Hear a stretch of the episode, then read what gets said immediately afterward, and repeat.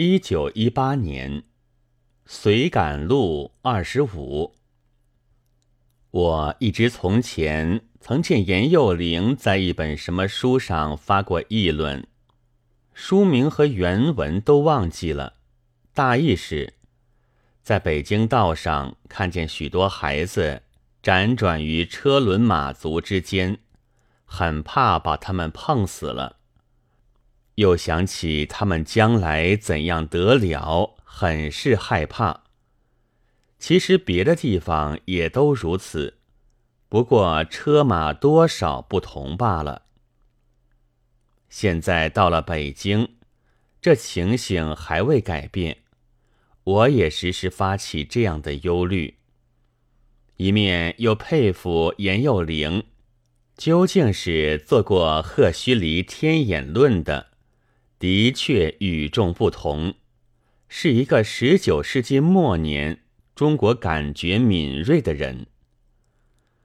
穷人的孩子蓬头垢面的在街上转，阔人的孩子妖形妖势、娇声娇气的在家里转，转的大了，都昏天黑地的在社会上转，同他们的父亲一样，或者。还不如，所以看十来岁的孩子，便可以逆料二十年后中国的情形；看二十多岁的青年，他们大抵有了孩子，尊为爹爹了，便可以推测他的儿子孙子，晓得五十年后、七十年后中国的情形。中国的孩子。只要生，不管他好不好；只要多，不管他才不才。生他的人不负教他的责任。虽然人口众多这一句话，很可以闭了眼睛自负。然而这许多人口，便只在尘土中辗转。小的时候不把他当人，大了以后。也做不了人。中国娶妻早是福气，儿子多也是福气。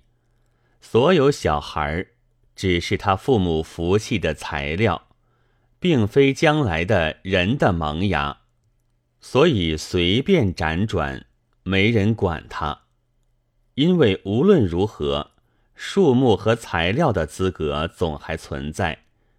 即使偶尔送进学堂，然而社会和家庭的习惯、尊长和伴侣的脾气，却多与教育反背，仍然使他与新时代不合。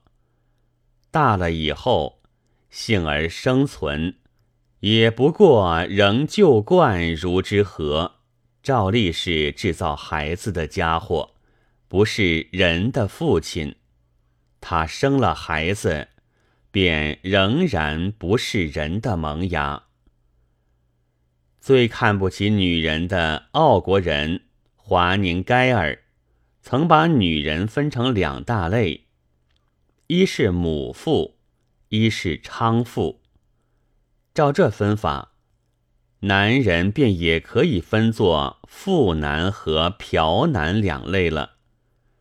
但这妇男一类。却又可以分成两种，其一是孩子之父，其一是人之父。第一种只会生不会教，还带点嫖男的气息；第二种是生了孩子，还要想怎样教育，才能使这生下来的孩子将来成一个完全的人。前清末年。某省初开师范学堂的时候，有一位老先生听了很为诧异，便发愤说：“师何以还需受教？如此看来，还该有复范学堂了。”这位老先生便以为父的资格只要能生，能生这件事自然便会，何须受教呢？却不知中国现在正需复范学堂，这位先生便需编入初等第一年级，因为我们中国所多的是孩子之父，所以以后只要人之父。